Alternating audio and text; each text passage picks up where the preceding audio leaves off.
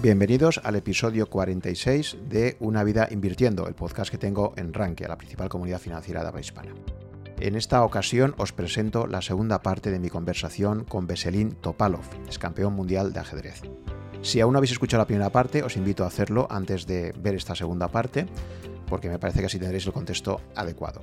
Esta segunda parte está mucho más centrada en finanzas que en la primera, Esencialmente, pues veremos un poco los aprendizajes que ha obtenido Veselin, especialmente durante estos últimos 10 años, empezando por contarnos bueno, pues cómo vivió lo que fue el colapso de la economía búlgara en los años 90 con una hiperinflación, cuál es su cartera actual, por qué le gusta invertir en empresas cotizadas, aunque considera que la estrategia de indexación global es muy interesante, cómo selecciona esas empresas y sobre todo qué aprendizajes cree que se pueden extraer del ajedrez que sean de aplicación al mundo de las finanzas. Una conversación extraordinariamente interesante y que espero que disfrutéis.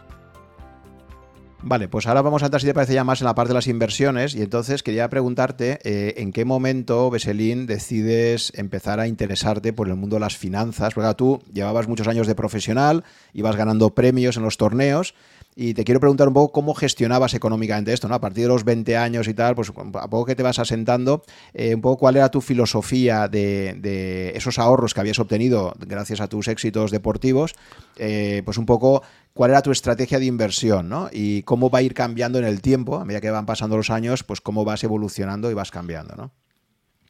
Sí, bueno, eh, la verdad que es un poco largo para explicar, pero cuando, cuando, tú, cuando una persona nace eh, en un país comunista donde todo pertenece al Estado, o sea, hay cosas que eh, uno, o sea, todo es bastante retorcido. Digamos que, digamos que por ejemplo, el concepto para muchos del ahorro es ir acumulando dinero meterlo en el banco y, digamos, ponerlo a plazo fijo y ganar eh, de eso.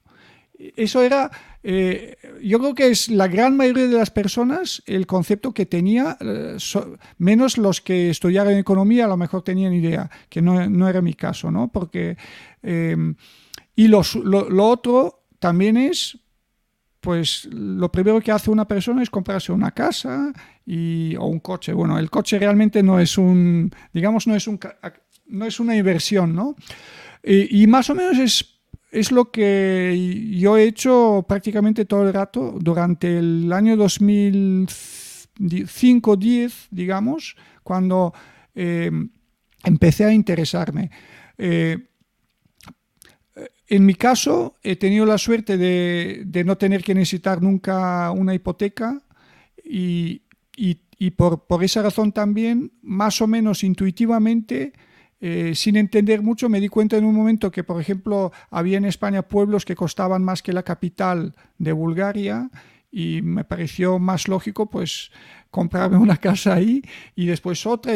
Así que hice compré varias propiedades sin tener que pedir dinero prestado, que es un poco mi obsesión, diría yo, eh, con la deuda, ¿no? Sí, en eso coincides con Ricardo Pérez Marco, que, recordemos que en episodios anteriores él siempre ha dicho que, la deuda esclaviza y que él, vamos, no, defendía para nada estar en deuda. Entonces tú tenías, seguías un poco ese criterio de, solo comprabas o solo invertías y tenías el dinero eh, upfront para pagar, ¿no?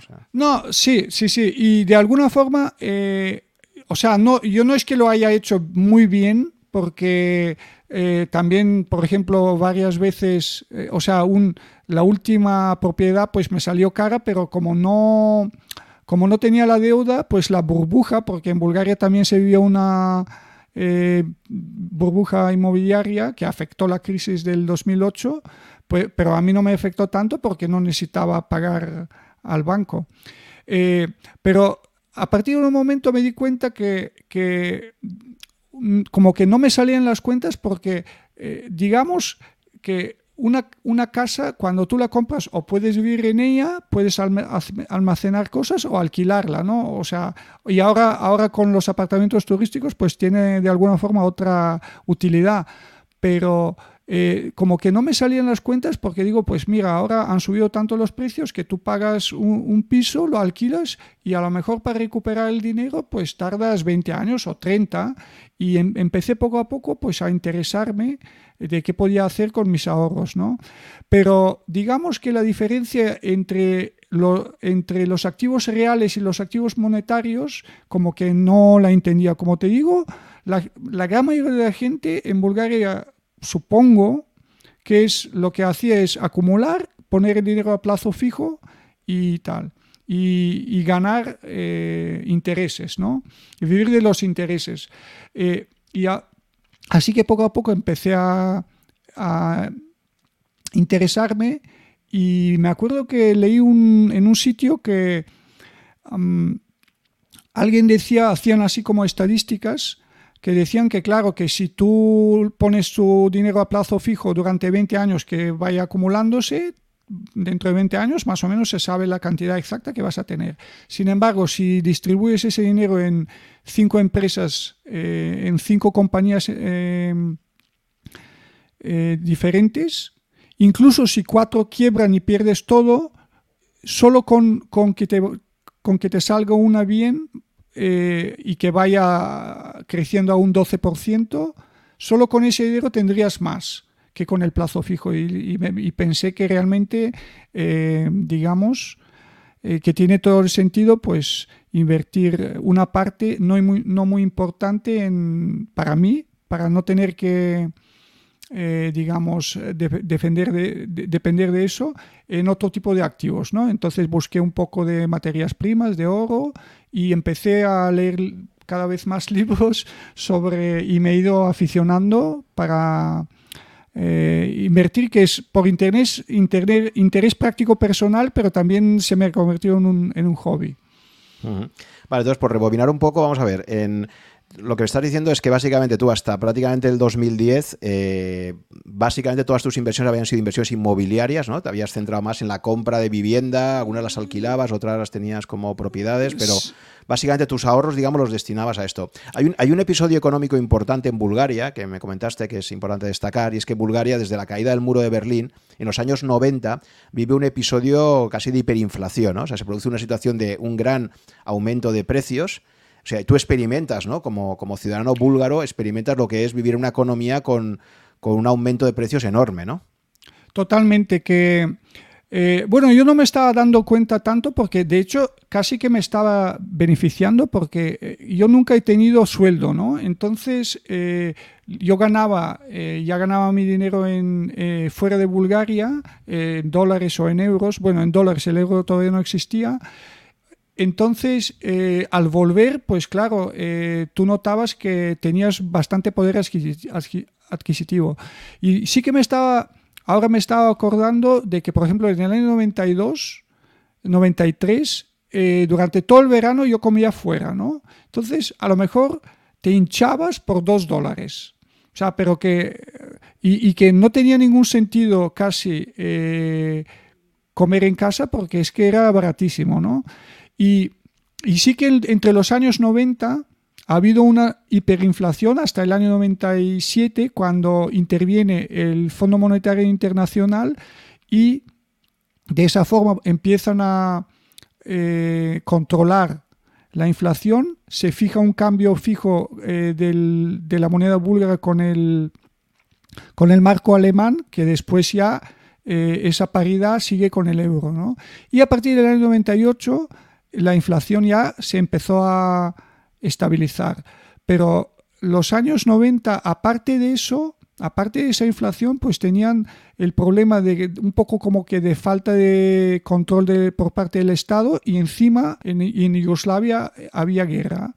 Y, y tú veías también bastantes cosas que pasaban por el embargo eh, y creo que también ha habido eh, bastante fraude y bastante esquemas Ponzi, porque la gente eh, la gente que salía del comunismo pues no, no, entendía muy bien, era bastante fácil de timarlos. O sea, yo conozco gente que, digamos que cambiaba sus dólares en, leva, en levas y ganaba al año un interés de 300% y le parecía normal, ¿no? Y creía que esto iba a seguir siempre así, ¿no? Y claro, en un momento pues se devaluó la, la moneda búlgara y lo que antes, eh, digamos que si antes un dólar era un lev, el día siguiente ya un dólar costaba mil levas y, la gente perdió eh, mil veces, por ejemplo, ¿no? Y, quiero decir que, en, en, parte mis padres que perdieron todos sus ahorros y la pensión de mi en un momento de mi padre creo que no sé si llegaba a 30 dólares, ¿no? Eh, de eso sí que me acuerdo. Sin embargo, como yo ya mis ingresos venían de fuera, pues para mí casi que me beneficiaba. Y ahí sí que ha habido gente que se aprovechó bien y el que conocía más o menos y, o, que, o el que tenía información privilegiada habrán ganado mucho dinero. Vale, entonces eso, poco a poco eh, la economía búlgara se estabiliza, a partir del año 2000 ya empieza a estar más, más consolidada y en el 2007 es el gran salto adelante cuando ya la Unión Europea acepta a Bulgaria como, como Estado miembro y entiendo que eso también ha sido una fase nueva ¿no? para la economía búlgara y tal. Luego creo que también han competido, eh, Bulgaria se ha destacado por intentar atraer empresas con un impuesto de sociedades muy bajo, ¿no? creo que tiene el 10% de impuestos de sociedades y y bueno, yo conozco de hecho algunas empresas financieras que, se han llevado la sede a Sofía, ¿no? Para, porque decían que allí pagaba menos impuestos y tal, ¿no? Sí, el problema es que por ser, por ser un mercado muy pequeño y, como la población tiene un poder de adquisitivo no demasiado alto, pues eso lo lastra, ¿no? O sea, eh, tienes... Eh, ventajas fiscales, pero tampoco interesa demasiado como mercado, ¿no? Sí, lo que me han mm. comentado algunos es que luego, es verdad que no son muy eficaces en la parte de la gestión. Por ejemplo, Estonia ahora está, haciendo muchísima competencia fiscal también porque tiene condiciones eh, fiscales excelentes, pero a diferencia de Bulgaria, parece ser que en Estonia todo el tema de la tramitación del alta de empresas y todo esto, digamos que la parte digital la llevan muy bien y en cambio en Bulgaria me comentaba gente que estaba allí que le costaba mucho los trámites, mucha burocracia, poco, poco eficiente, ¿no? Digamos, la, Sí, sí, la verdad que que yo no he estado nunca de, Estonia, pero por lo que he leído, eh, están muy avanzados en lo que es el gobierno digital, ¿no? Sí, es, uno de los países que lo ha hecho muy bien. Es, un país, una república ex soviética, pero yo creo que se han adaptado muy rápido y yo creo que también siempre han sido un poco pro-europeos eh, y también son católicos, ¿no?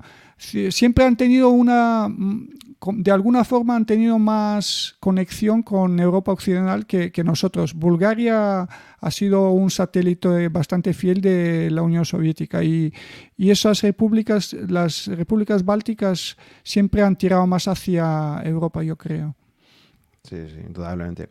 Vale, entonces, eh, digamos que cuando tú realmente te planteas diversificar tus inversiones más allá del mundo del sector inmobiliario, va a ser los últimos 10, 11 años, ¿no? Ha sido... Sí, bueno, eh, pero por ejemplo, eh, yo siempre intentaba eh, de alguna forma pues poner pequeñas cantidades para no, porque como me daba, me daba cuenta de, que no, no entendía, pues no podía arriesgar grandes sumas, ¿no? y, ¿cómo decirlo? Más o menos después de tantos años, eh, me parece, bueno, a mí el trading la verdad que no, no una cosa que no me, no me interesa para nada y siempre he pensado que uno tiene que mm, de alguna forma invertir eh, a largo plazo, ¿no?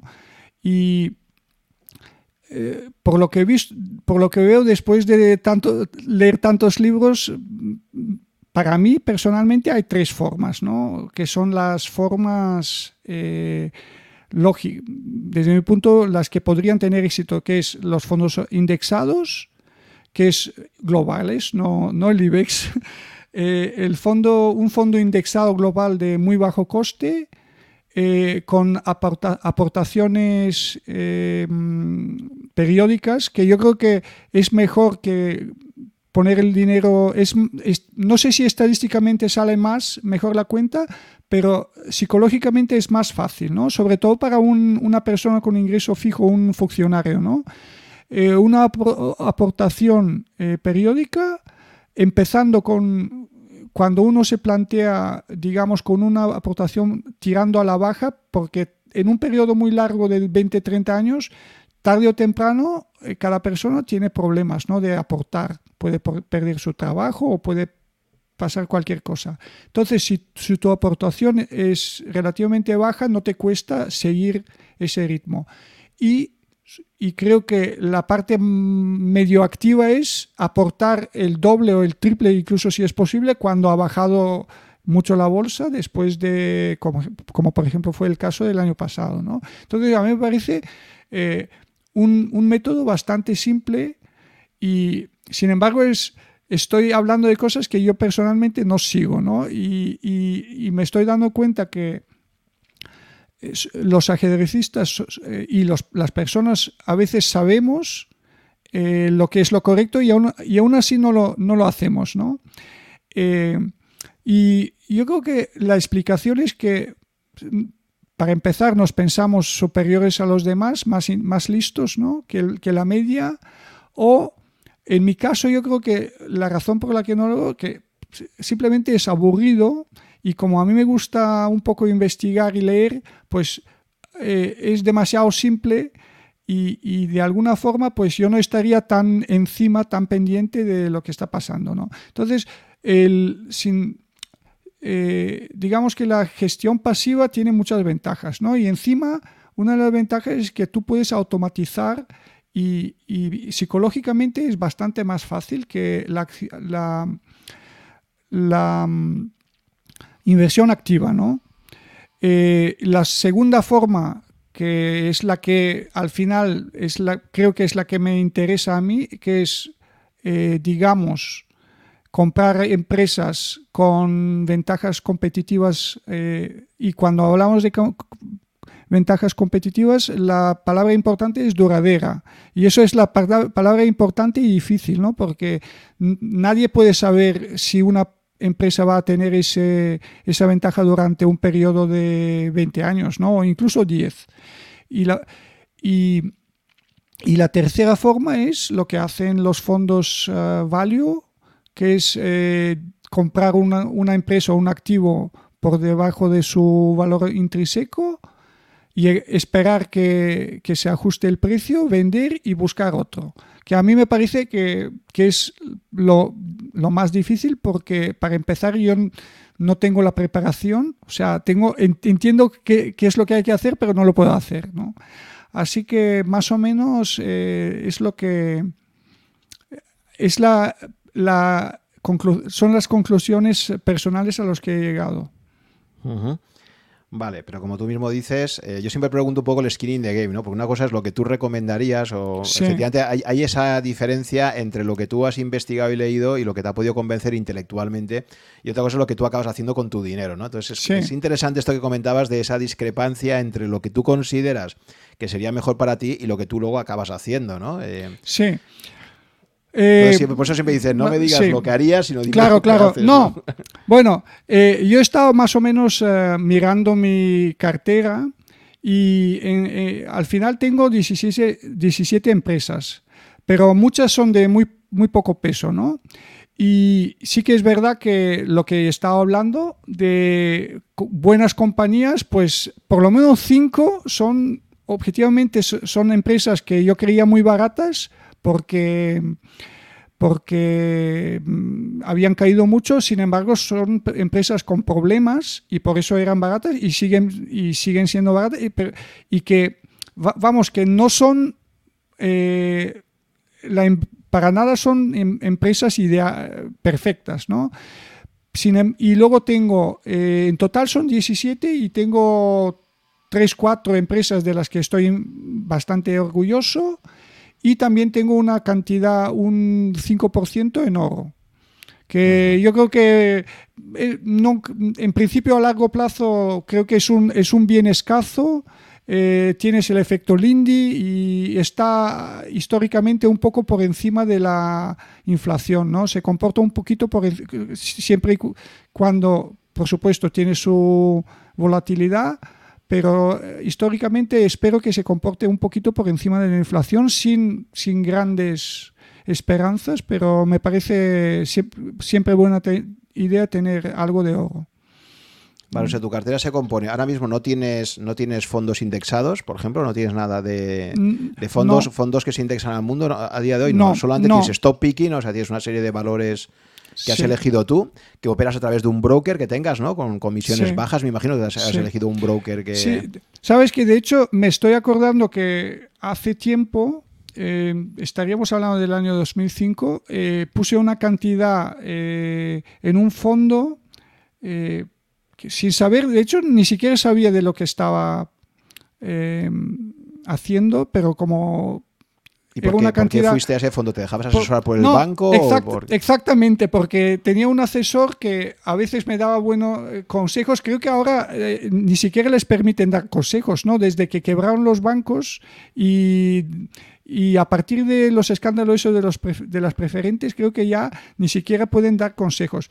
No, eh, simplemente eh, me parecía una cantidad poco importante y, digo, bueno, no pasa nada, pero y resulta que había metido eh, en un fondo de mercados emergentes, ¿no? Entonces perdió mucho, pero después vino otro asesor del banco que, lo puso en, en US eh, Fundamental Growth, que de como serían empresas y, yo me acuerdo que tenía el, ese fondo tenía todas las buenas empresas, tenía Microsoft, a Apple, a Facebook, a, quizá Amazon, no me acuerdo.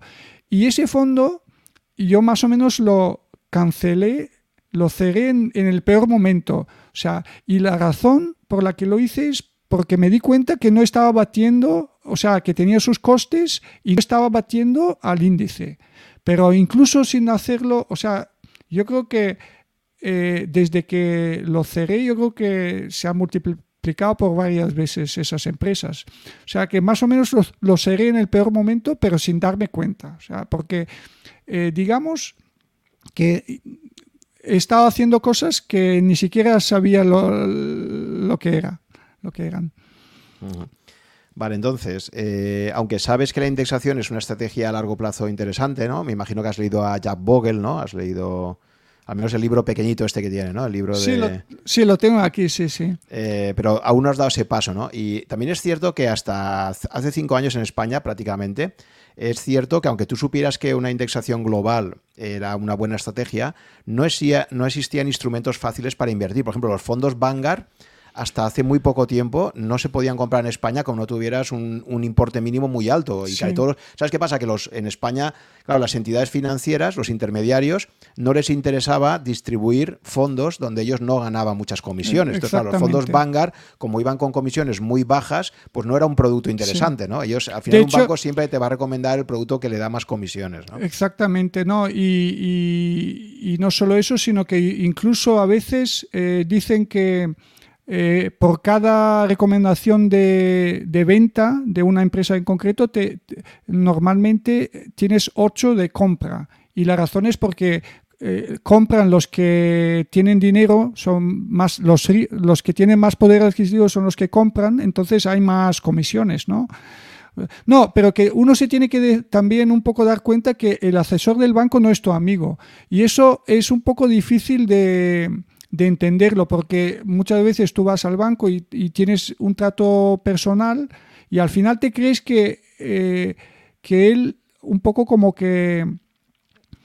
Eh, o sea, son personas buenas, ¿no? O sea, que te caen bien, y igual no tienen malas intenciones, pero claro, el trabajo es eh, de, esas personas es colocar los productos del banco. Claro, el, sistema de incentivos no está pensado para que tú ganes más, sino para que puedas eh, tener unas comisiones más altas. ¿no? Hay un artículo por ahí, clásico, no sé si has leído, de Fernando Calatayud, que es el director técnico de Rankia, que tiene un famoso artículo ya de hace años que se llama El banco no es tu amigo, precisamente por lo que decías. Me lo creo, me lo creo, sí. Y es un artículo muy bueno, que es uno de sus clásicos, y habla de eso. Dice, el banco no es tu amigo, y precisamente explica esto, ¿no? Dice, cuando te vayan a asesorar, piensa siempre que esto está vinculado a campañas comerciales en cada momento y que los bancos, eh, el fondo A, el fondo B o el fondo C, eh, siempre van a intentar recomendarte dentro de una misma gama de fondos aquel que genera unas mayores comisiones, ¿no? No, aparte de que, aparte de que eh, con los escándalos de, de, las preferentes. No, no, lo que quería decir es que esos mismos productos que recomiendan eh, esos uh, asesores, ellos no, no, no, lo invierten en ellos, ellos no los compran. ¿no? Ahí está, está muy claro que, que, que, hay una diferencia de falta de... Eh, hay un conflicto de intereses o falta de skin in the game. Sí. Entonces, em, efectivamente, ya digo, la estrategia de indexación y el problema que le he visto a, poder invertir así, aunque hubieras leído los libros de Vogel y estuvieras convencido, es que hasta hace muy poco tiempo no había instrumentos fáciles para los inversores particulares con poco dinero para poder tener esa estrategia de inversión. Porque bueno, ETF, e ¿no? ETF, supongo, Sí, pero los ETFs, el tratamiento fiscal que tienen en España es muy malo, porque el problema es que, claro, un ETF, si en algún momento quieres de venderlo, pues fiscalmente tienes que pasar por caja, ¿no? Mientras que los fondos puedes traspasar y no tienes no tienes el impacto fiscal, ¿no? Es que Jack, Jack Borley, yo creo que eh, escribió ese libro no para el mercado español, él lo supongo que lo escribió para todo el mundo, ¿no? Exacto, y en Estados Unidos el tratamiento fiscal entre ETFs y fondos es el mismo, el tratamiento diferencial es en España, efectivamente. Hay mucha diferencia. Sí, entonces en España yo creo que un gran avance para el inversor particular con, con pocos ahorros ha sido la aparición de los gestores automatizados, los robo-advisors también que se llaman, que son los que te permiten hacer unas aportaciones, empezando con cantidades muy pequeñas y, como tú decías, con un plan sistemático de inversión, eh, ir haciendo aportaciones y te invierten en un conjunto diversificado de fondos donde además ellos pueden acceder a clase institucional, clases que pagas comisiones más bajas. Tú a nivel individual, por ejemplo, por los fondos Vanguard, para poder entrar en clase institucional tienes que invertir 100.000 euros como mínimo por cada fondo y aquí tú te permite acceder a esas clases con aportaciones pequeñas, ¿no? Entonces yo creo que esto ha sido un gran avance para los inversores particulares, pero que esto se ha dado en los últimos cinco años. Es una cosa muy reciente, ¿sabes? Que no. Sí, de todas formas, eh, ahora yo creo que por la subida que ha habido eh, de, los, de la inversión pasiva y encima, eh, yo creo que la, sobre todo el, índice de referencia que sería el americano Standard Poor's, a mí me parece que, que los activos que son baratos y los que podrían dar eh, la mejor rentabilidad ahora no están representados en ese índice. O sea, si tú eh, quieres comprar materias primas o petróleo, no, no vayas a, la Standard Poor's. ¿no? Entonces, o sea, prácticamente no está representado. Si quieres, los activos que más han bajado y los que más rentabilidad podrían dar en, un, en los próximos años, yo creo que no están ahí. Entonces, ahora, eh, bueno, desde mi humilde opinión de un amateur, hay más posibilidades de un, actor, de un inversor eh, no value, sino activo eh, en ganar a, batir el índice porque eh, las, cosas baratas no están ahí. Vale, entonces, en cuanto a tu asignación de activos, porque ya se sabe que al final, a largo plazo, lo que, lo que más impacta es la asignación de activos que tengas. No es tan importante, digamos, si has elegido el fondo A o el fondo B, sino que estés en bolsa, ¿no? Por ejemplo. Sí. Entonces, en cuanto a tu asignación, tu asset allocation, digamos, así globalmente por clases de activos, si ahí incluimos inmuebles, renta fija, renta variable, oro, bitcoin, ¿sabes? o alguna inversión alternativa más, eh, un poco tu, tu, asset allocation global, más o menos, ¿cómo lo tendrías? Repartido? Pues supongo que el oro sería el 5%, digamos. Eh, tendría 40 de, de propiedades, supongo. La parte inmobiliaria, inversiones inmobiliarias, ¿no? Pero claro, realmente no es una inversión porque la casa donde tú vives no, o sea, es un activo real, pero no es una inversión, o sea, bueno, pero, tienes, pero, tienes, viviendas, tienes, viviendas, en alquiler o no? Mm, eh, algunas, sí, algunas. Bueno, esa parte sí, que sería más, eso sí, que sería más eh, una inversión, ¿no? Sí.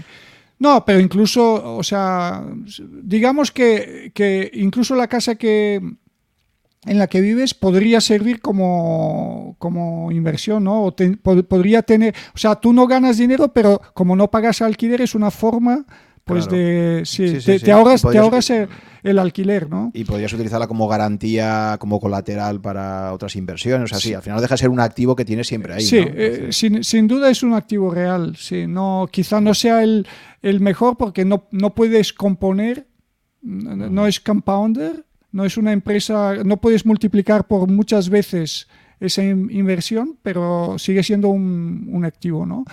Y digamos que yo creo que tendría 30% en efectivo porque como no tengo, como no tengo ingresos fijos, eh, digamos, necesito eh, cubrir mis gastos y no solo cubrir los gastos, sino tener la tranquilidad de poder hacerlo en, en el futuro durante eh, el año. Y, el, y solo el 25%, que es un poco me estoy avergonzando, es la renta variable, pero la idea de tanto efectivo es porque, digamos que como yo me, estoy dando cuenta que no entiendo mucho, eh, por lo menos sé que el señor mercado no me puede obligar a vender, ¿no? que es mi, ah. porque son los peores momentos cuando tú estás obligado por alguna otra razón vender y son los las peores operaciones, ¿no? O sea, yo si vendo sería por un error de otro tipo, pero no por necesidad de, tener que hacerlo. Vale, y los bonos no quieres saber nada de la renta fija, ¿no? No, eh, la verdad que es, es eh, de la forma que no me gusta de la forma eh, coger dinero prestado tampoco me gusta prestar, ¿no? Y cuando tú cuando tú los bonos tú prestas dinero, bueno, también el, cuando tú en el banco también, cuando dejas tu dinero al plazo fijo, también es un poco lo mismo, ¿no? Pero los bonos es como prestar dinero y no, no es lo mío, ¿no? Y aparte de que ahora creo que no, es, no, es, no veo mucha diferencia entre lo que te da el bono y el efectivo, ¿no? desde mi punto de vista, es, efectivamente ahora los bonos son un grave problema. O sea, el efectivo tiene una gran ventaja y es que por el Fondo de Garantía de Depósitos, hasta 100.000 euros por titular ahí tenemos una protección, ¿no? Mientras se respete, ojo, que deberíamos, porque, todos sabemos también que como hubiera un, como hubiera un colapso sistémico de bancos, eh, eso de que te garantizan los 100.000 euros habría que verlo, ¿no? pero bueno. A lo, mejor hoy son, hoy son 100.000, mañana son 50.000, ¿no? Los, los, los, los, que se garantizan, ¿no? Bueno, no creo que vayan hacia atrás. De hecho, hay países como Irlanda que han dicho que lo tienen garantizado todo, pero es como una especie de, eh, brindis al sol. O sea, es decir, esto se sabe que si hubiera un problema sistémico gordo, nada está garantizado, pero bueno, es una forma de tranquilizar a la población diciendo el Estado, por lo menos hasta 100.000 euros por titular, va a mantener. Fíjate lo que pasó en, Chipre, ¿no? En Chipre, por ejemplo, ¿quién nos iba a decir que un país que pertenecía al euro en el 2015, eh, creo que fue, o 2014, iba a hacer un corralito y ahí sí que los depositantes por encima de 100.000 euros en Chipre perdieron sus ahorros. O sea, que esto ya esto no es ciencia ficción, esto ya ha pasado, ¿no? Bueno, pero eso serían sobre todo los rusos que, tenían las residencias ahí.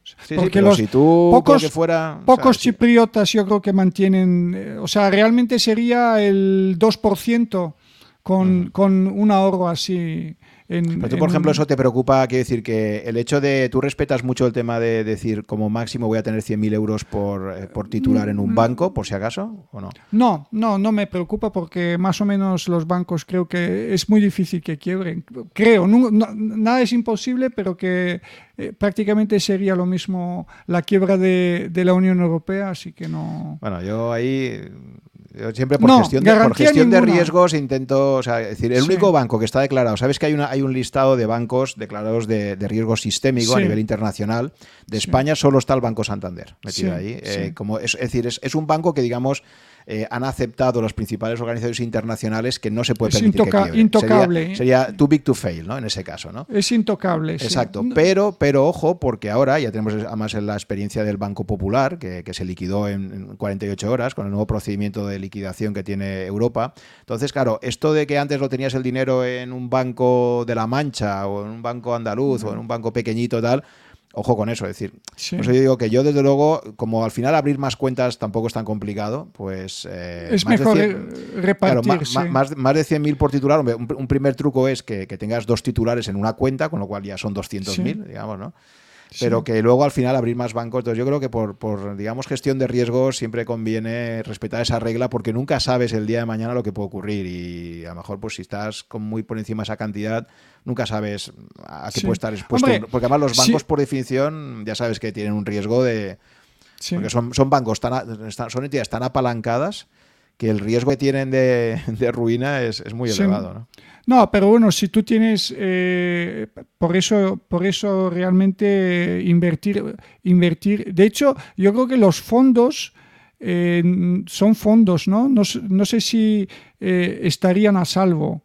Si, Sí, los, fondos están, los, fondos están, separados, por eso la, gestora obligan a depositar el dinero en un banco, en una entidad depositaria, y entonces efectivamente ahí, la regla de los 100.000 euros no, interviene, eso, eso solamente hace de efecto respecto al dinero cash, ¿no? Pero los fondos tienen su propio fondo también de garantía, pero las entidades depositarias lo tienen siempre muy separado de, la gestora. Bueno, eh, también un ETF, que es una acción, al final eh, las acciones. No, pero bueno, quería decir que si tú tienes eh, participaciones en empresas, realmente incluso si llega a quebrar el banco, esas participaciones, esas acciones siguen eh, estando en tu poder. Así que en ese caso es mucho mejor pues tener... Eh, siempre que sea, sí, por eso los detalles técnicos son importantes, siempre que sean de réplica física, ojo con esto, es decir, que hay veces que según cómo compres tú un activo, si lo compras de una forma simulada, ahí hay un peligro y es que efectivamente luego ese intermediario financiero lo haya hecho mal y entonces te diga, no, es que usted no es verdaderamente propietario de estas acciones. Entonces es importante siempre cuando compras un fondo de inversión, un ETF, asegurarte que están haciendo una réplica física, es decir, que tú eres realmente el copropietario de esas empresas, pero hay veces que, se montan esquemas que eso pasa igual con el oro también. O sea, una cosa es comprar oro físico directamente y otra cosa es comprar papelitos que te dicen que tienes un derecho de tal. Claro, ahí... Pero sí, sí. Hay, hay diferencias. Sí, sí, es, eh, o sea, realmente esos ETFs de oro supongo que tienen el mismo problema que tenían los bancos, ¿no? En, en, en, en parte que están, están negociando un oro que no, no tienen, ¿no? A veces. Sí. Exacto, exacto. Entonces hay que tener cuidado porque si, la, si hay un riesgo de contraparte, un riesgo de que... Eso siempre hay que valorarlo, ¿no? Y eso muchas, muchas veces la gente desgraciadamente no, no, lo diferencia, no lee la letra pequeña y entonces a lo mejor compras una categoría de activo pensando que da igual comprarlo de una forma o de otra y no, es importante. Sí, da igual, sí, da igual, siempre da igual.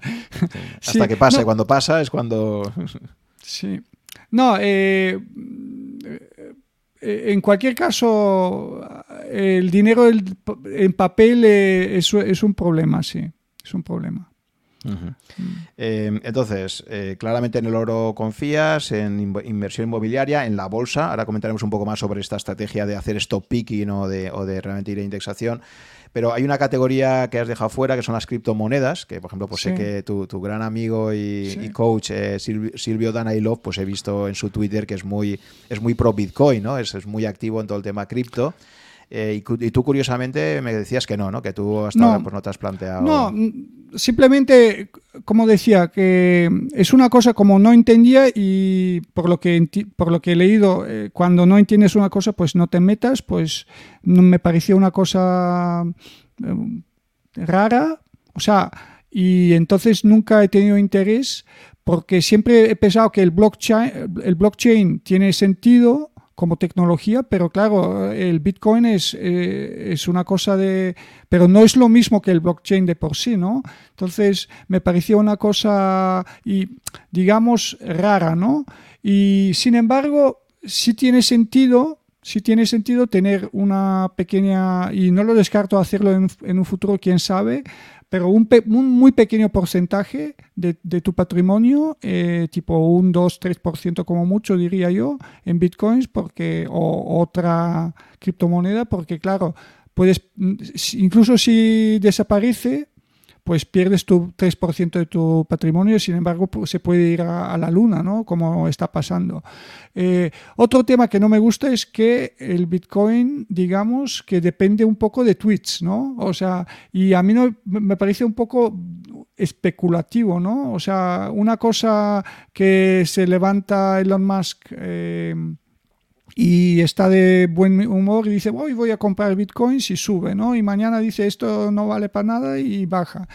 Y, pero bueno, quiero decir que es una cosa que no entiendo, pero como... Y, porque no la entiendo bien, pues yo apostaría a pequeña cantidad de mi patrimonio, digamos un por ciento, me parece buen plan, ¿eh? y de hecho es lo que recomiendan, ¿no? Sí, a ver, es, un ejemplo de libro de, opcionalidad para mí. Es decir, que efectivamente si haces una pequeña inversión, haces una opcionalidad de que haya una hiperbitcoinización, o sea que en el futuro, si Bitcoin llegara a valer un millón de euros, porque claro, pensemos que Bitcoin año 2009 nace, y, cuando empieza a cotizar en los mercados ya con algún tipo de contrapartida, pues estaba por céntimos, ¿no? Eh, ¿Quién iba a decir que de esos céntimos iba a ir al valor actual? A pesar de que ahora está bajo, pero bueno, 30.000 dólares, 60.000 eh, que ha llegado a estar. Pues eh, entonces hay, una opción posible de hiperbiconización y, efectivamente, pues el que haya invertido ahí, pues hace una multiplicación de, su patrimonio espectacular, ¿no?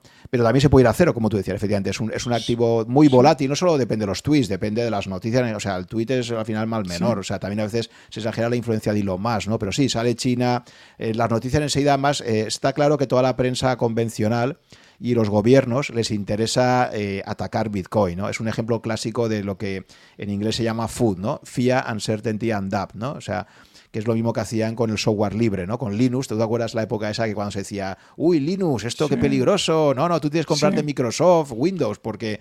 Entonces, es un ejemplo de libro de, cómo se utiliza siempre el miedo, la incertidumbre y las dudas para eh, atacar algo que potencialmente, evidentemente, pues es un peligro para el dinero fiat, ¿no? Para el dólar, sobre todo. Sí, sí que es un peligro porque no se puede devaluar, ¿no? Por lo que entiendo no, no, no se puede imprimir a, parte, a partir de una cantidad, no, no puedes imprimir más bitcoins, digamos. Claro, es que, es que Bitcoin es un bicho vivo, como decía Ricardo. Yo invito a todo, bueno, supongo que mis oyentes habituales habrán escuchado los últimos episodios, pero tengo varios episodios con Ricardo Pérez Marco, por cierto, también un gran aficionado al ajedrez y, que de alguna forma nos ha puesto en contacto. Eh, y, Ricardo lo explica, y Adolfo Contreras también tengo otros, y explica muy bien. Y básicamente la, la gran ventaja que tiene Bitcoin es que es un autómata, es como un bicho que es imparable. O sea, desde el año 2009 cuando nació hasta ahora tiene una oferta perfectamente establecida. Cada cuatro años divide a la mitad la recompensa a los mineros y se sabe que en 2140 aproximadamente habrá 21 millones de, bitcoins emitidos y ya no habrá más. Es decir, tiene una oferta estrictamente limitada. Y de hecho en este momento ya la oferta de Bitcoin, eh, el crecimiento que tiene ya es inferior al oro. O sea, ya digamos la inflación de, de la moneda Bitcoin ya es inferior al oro y por eso pues es, una moneda claramente deflacionista. Cada vez va a haber menos emisión en términos relativos y si aumenta la demanda con una oferta muy limitada. Por ejemplo, una, una, idea, ¿no? Pero pues en el mundo hay 40 millones de, al menos más de 40 millones de millonarios que tienen más de un millón de dólares, ¿no? Con que cada uno de esos millonarios del mundo, haciendo tu misma lógica que decías antes, de decir, oye, eh, quiero tener un 1 o un 2% de mi patrimonio, pues es que no llega un Bitcoin para cada uno. O sea, si, solamente todos los millonarios del mundo quisieran tener al menos un Bitcoin, no habría suficientes, ¿no? Entonces, pues y, después tienes empresas y estados. Y, Exactamente. Entonces, por eso dicen, entonces, el potencial que existe de demanda, si se acaba consolidando, pues como efectivamente un, un activo que se considera que te protege bien de la inflación, porque es eh, radicalmente escaso, mucho más fácil de transaccionar que el oro, por ejemplo, etcétera, pues en ese escenario de hiperbiconización, pues efectivamente pues podría llegar a valer mucho, ¿no? Pero también se puede ir a cero, efectivamente, o sea, esto tiene un riesgo enorme, ¿no? Y puede ocurrir que, que acabe eh, que se pongan, que, el, que, el, G7, 8, 20 o como lo llamen, se pongan mm. de acuerdo y que lo prohíban, también es posible. Sí, el problema es que siempre va a haber ahí, tengo algún episodio también más grabado con gente como Adolfo Contreras y explican también por qué ese riesgo es mucho menor de lo que parece. ¿no? De hecho, está pasando un poco lo contrario. Ahora justo el, primer ministro de El Salvador ha anunciado que El Salvador es el primer gobierno del mundo que autoriza eh, el uso de Bitcoin como, fin. Entonces, quiero decir que van a aparecer por ahí economías, como ha sido ya El Salvador, o pueden aparecer otras. Habrá estados, como ha pasado con Estonia, por ejemplo, que dirán, oye, pues, pues me interesa ser un eh, país Bitcoin friendly, porque voy a traer inversiones, ¿sabes? Por ejemplo, Suiza. Suiza claramente ya es un país muy Bitcoin friendly. De hecho, hay, un, hay, una zona que se llama el, Crypto Valley, cerca de Zúrich, donde ahí se está creando un clúster, es como Silicon Valley, pero, pero todo centro alrededor del mundo cripto, ¿no? No, y Gibraltar yo creo que también, ¿eh? Exacto. Entonces, se van, yo creo que al final van a ir apareciendo eh, países que van a ver como una oportunidad, una ventaja competitiva, eh, situarse como países muy pro, pro criptos o por lo menos pro Bitcoin y eso genera, les generará ventajas competitivas. Entonces, es muy difícil conseguir que todos los países del mundo decidan prohibirlo, ¿sabes? cuesta mucho, pero bueno, es un, un es la razón, eh, como digo, la razón por la que no, no, tengo Bitcoin es porque me parecía una cosa que no entendía y, como recomiendan, pues meterte un poco en lo que sabes. Y digo que alguna y otra empresa, bueno, yo no puedo, digamos que yo no tengo la capacidad de analizarla bien pero sin embargo, por lo menos entiendo cómo gana el dinero, ¿no? O sea, y, sí, esto es algo que pasa, efectivamente, Beselín. Esto es, cierto, estoy totalmente de acuerdo contigo. Ese consejo es de oro. O sea, jamás inviertas en algo que no entiendes. ¿vale? Porque eso creo que a veces cuando, cuando te ha dicho, me han dicho que, invierta aquí y, te has el, el vecino.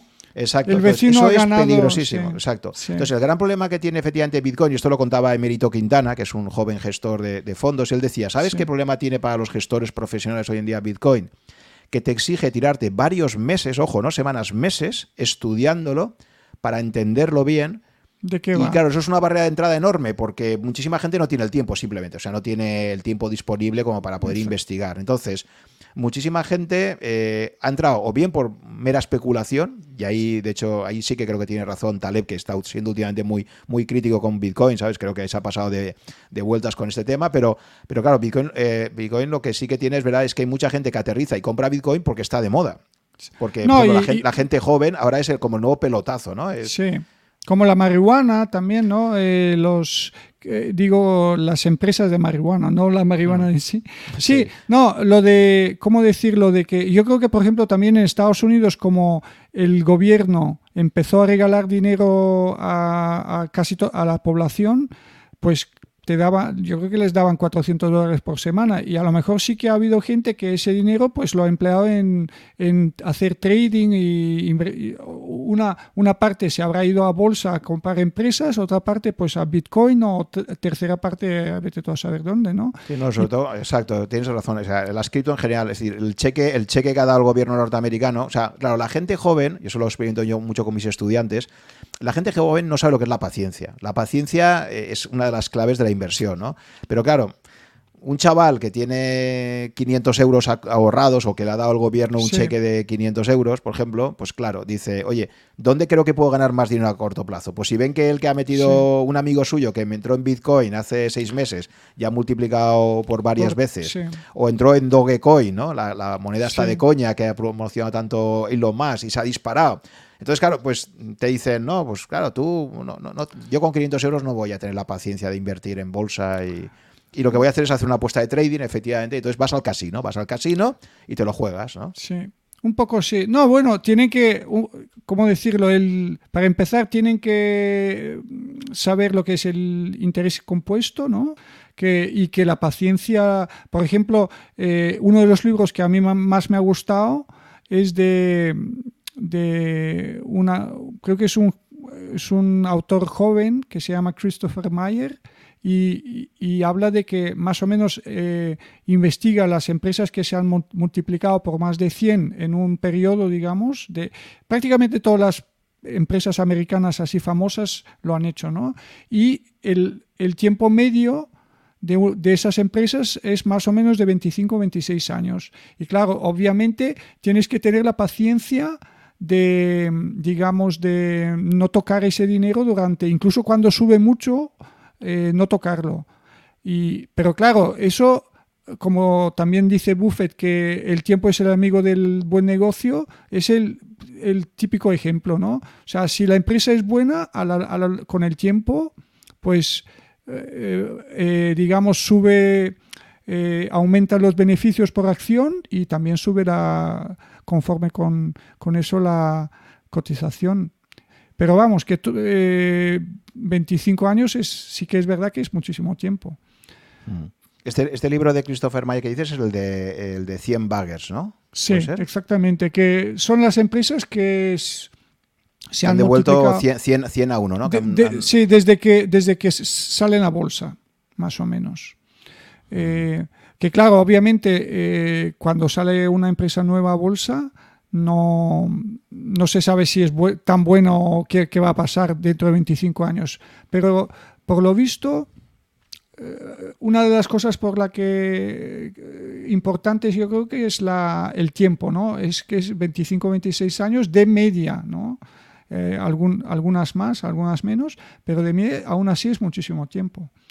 Así que la paciencia es de lo que, de lo que falta eh, hoy en día. Sí, sí, esto la verdad es que es, verdad que es importantísimo y nunca lo destacamos lo suficiente. Por ejemplo, estaba el otro día escuchando a Morgan Housel también y a eh, Manispo Pabrai, y, decían un poco lo mismo, ¿no? Ellos decían, mira, Warren Buffett ha llegado a ser quien es, pero no nos damos cuenta de que la inmensa mayor, la, mayoría de la riqueza de Warren Buffett se ha producido en sus últimos 20-25 años. O sea, si Warren Buffett, en vez de tener ahora 90 años, eh, hubiera muerto antes o hubiera dejado de, invertir, eh, o sea, por ejemplo, ¿tú sabes cuál la, la, inversión donde más dinero ha ganado Warren Buffett? ¿Sabes cuál es? Pues supongo que... En valor absoluto, ¿eh? ¿eh? En valor absoluto sería Apple, ¿no? Exacto, muy bien. O sea, entonces, Apple, o sea, fíjate también para que veamos que, también es muy importante, los grandes inversores son capaces de evolucionar su pensamiento. Porque sabemos que hasta hace 10 años Warren Buffett decía, yo no invierto en ninguna empresa tecnológica, porque no las entiendo, yo no sé si va a mantener las ventajas. ¿Quién iba a decir a, la gente que hace 10 años, pues Apple acabaría siendo uno de los valores más importantes del, del portfolio de Berkshire Hathaway, ¿no? Pues efectivamente Apple desde que ha, comprado eh, Berkshire Hathaway, parece ser que es la, inversión que más ha, hecho ganar a, esta compañía, ¿no? Eh, ¿Quién lo iba a decir, no? Entonces, pero es un ejemplo de esto, es decir, porque él sigue invirtiendo con 90 años. Entonces, si, le quitamos a Warren Buffett los últimos 25 años, pues su, patrimonio sería muy inferior, ¿no? Entonces, es como una bola de nieve que se pone en marcha. Ah, sí, no, aparte de que realmente lo que puede pasar en una de esas empresas es eh, digamos que se haya multiplicado, si se multiplica en 20 años 50 veces, después en los próximos 5 años o 6 necesita solo doblarse. O sea, no necesita crecer tanto, solo, tiene que doblarse para llegar a los 100. ¿no? O sea, tú estás ganando 50% y luego se dobla en 5 o 6 años, eh, que es muchísimo menos, ¿no? El crecimiento. No, pero eh, sí que, eh, por ejemplo, el caso de, de Warren Buffett, eh, él también sí que ha, sí que ha evolucionado y de hecho eh, digo que tiene bastante influencia de Philip Fisher. O sea, al final se ha dado cuenta que lo suyo es comprar una empresa buena y pues olvidarte de ella y dejarla hacer su trabajo. Y es lo que ha hecho muchas veces. Sí, él ha ido evolucionando. Al principio era muy de deep value, era muy Benjamin Graham, de comprar colillas, como lo llaman, ¿no? de los, la, última la, última calada del cigarrito. Y, luego él siempre ha explicado cómo fue su socio Charlie Munger el que le fue cada vez insistiendo más en que era más importante la calidad de la empresa que, que comprarla a precio de derribo, ¿no? Y, y, fue evolucionando por ahí, efectivamente. Y yo creo que los grandes inversores tienen eso. Si tú te quieres mantener en los mercados 50 años, es que tienes que evolucionar, o sea, todo cambia, todo evoluciona, es como el ajedrez, ¿no? O sea, tú no puedes jugar al mismo ajedrez de los años 70, de Fischer, ¿no? Y de Spassky. No, de eh, hecho, eh, mm. de, hecho por, eso es tan, tan difícil batir el mercado, porque para batir el mercado, más o menos tienes que, tienes que cambiar, yo creo que de, de enfoque y de, y de estilo, y eso es muy difícil, en un periodo de 20, 30 años, digamos. Entonces, eso sí, que es muy difícil, eso significa reinvertir, cambiar y, crecer y, aprender cada, cada año algo nuevo y darte cuenta. Exacto. Entonces, para mí los grandes, sobre todo, son aquellos que son capaces de reinventarse un poco, de cuestionarse a sí mismos, de no ser tan dogmáticos de pensar que yo ya he encontrado la fórmula para ganar dinero, sino de, de, ser capaz de tener esa flexibilidad mental, ¿no? Que eso para gente con las edades de, de Charlie Munger y de, y de Warren Buffett es algo increíble, ¿no? Que tengan esa capacidad aún de poder de poder evolucionar, ¿no? No, y, yo creo que también un poco, la verdad que a mí una de las cosas que más me gusta en economía y en la bolsa, porque hay grandes pensadores, o sea, de ideas, eh, no solo, es, digamos, eh, regímenes económicos, tipo comunismo o el capitalismo, sino incluso dentro de, eh, de, esas, de esos pensamientos, pues tienes diferentes, eh, digamos, métodos. Y, eso es lo que hace, nos hace, yo creo que diferentes y, y lo que al final eh, nos hace diferentes y por eso, por eso no es tan fácil que cada uno gane. O sea, siempre tienes un ganador y, Y... Mm. Sí, ahí ya te digo, lo que me llama la atención es que tu parte de bolsa esa, em, aún no te hayas decidido a empezar a indexarte, ¿no? O sea, eso sí que me sorprende entre, porque te veo muy convencido a nivel teórico, pero sin embargo al final acabas haciendo stop picking, ¿no? Básicamente. O sea que... Sí, bueno, la única excusa es lo que te he dicho, es que es demasiado aburrido y un, un, uno que se indexa, yo creo que no, no tiene por qué hacer... Eh, bueno, también la ventaja de la indexación es que tú puedes meter más, más cantidad, porque como el índice no va a quebrar nunca, o sea, tú puedes bajar, ¿no? Pero no puede haber fraude eh, en el índice, digamos. O sea, puede bajar, pero no va a desaparecer. Eh, sin embargo, incluso comprando la mejor empresa, tienes siempre un riesgo de que se, eh, por ejemplo, de, que se descubra algún fraude o algún problema que nadie, ah, incluso con la mejor empresa, incluso como pasó, por ejemplo, con esa empresa en Alemania el, año pasado, que fue la, el orgullo tecnológico, Wirecard, y en una semana quebró. Eh, pero no, la razón es simplemente porque como me gusta un poco investigar, pues yo eh, eh, con la indexación, eh, con la inversión indexada no estaría investigando tanto. Y ahora, ¿cuáles serían de, esa, de, esa, parte que tienes de bolsa? ¿Cuáles son las, las acciones, las pues más representativas? Las que más... yo creo que es bastante concentrado mi, digamos, eh, portfolio porque tengo a Facebook, a Bolloré y la tercera empresa que más peso tiene es eh, un holding que, pertenece a, bueno, prácticamente todo el holding pertenece a Carl Icahn, Enterprises, que es un holding que tiene intereses en minería, en, eh, en en finanzas, en energía. Eh, eh, no es muy grande, pero quiero decir, y tampoco simplemente ha crecido mucho porque a base de reinvertir los dividendos que me ha estado pagando, ¿no? Pero eh, por lo menos la buena cosa de las tres empresas que tengo principales es que los las tres empresas tienen un skin in the game, ¿no? O sea, tú tienes, si lo piensas a Facebook, que tiene eh, un accionista, accionista importante, el dueño y el fundador de la empresa, con Bolloré y, con Ican, que también es un poco de la edad de, Buffett, ¿no? Tiene, no sé si 80 años o un poco menos, eh, pero yo creo que son, es un holding familiar y, y, value y contrario, ¿no? Eh, de hecho, dicen que el, la película El Lobo de Wall Street fue eh, inspirada en él. El Gordon Greco ese, de, el personaje, ha sido inspirado en Carly Khan, es lo que se dice, ¿no?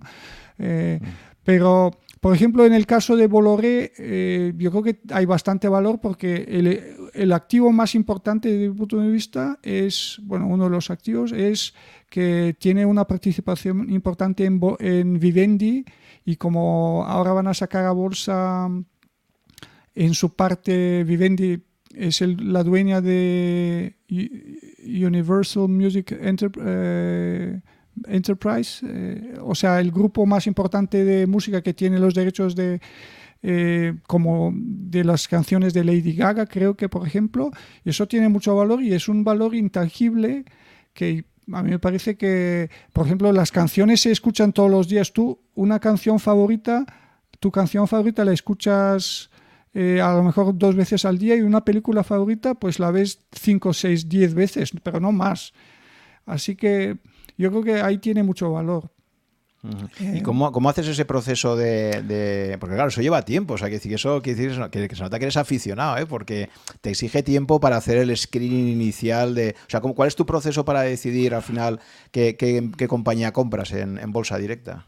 Pues, pues leyendo cartas trimestrales, entonces a veces a algún gestor se le escapa el precio objetivo que él cree que, cotiza una acción, entonces si está muy muy por debajo bueno, ya de por sí no es suficiente porque solo con uno vale, pero, pero cuando tú ves a, veces a, a, varios gestores así reconocidos comprando la misma acción y que no se haya movido, me parece que es buen momento apostar una cantidad no demasiado grande, porque aún así lo suyo es hacer tu propio análisis, pero como yo, yo no, lo puedo, no, no tengo la habilidad, pues me tengo que fiar y, y aún así Eh, otra, otro truco que a mí me gusta es comprar cuando los otros venden. O sea, digamos que hay, hay a veces momentos cuando por alguna razón técnica una, una, empresa sale de un índice, entonces todos los fondos la tienen que vender, pero realmente la empresa no ha cambiado nada.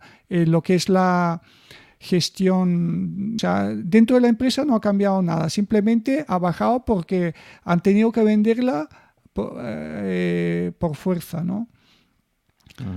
¿Y, cuáles son los gestores que más te gustan? De todas las cartas que recibes, más o menos, ¿cuántas cartas recibes habitualmente? no, no. Yo no las recibo, o sea, yo, las busco. Las, buscas, ¿vale? Sí, ah, sí, en internet. pero bueno, hay muchos que tienen newsletters que te suscribes y te envían.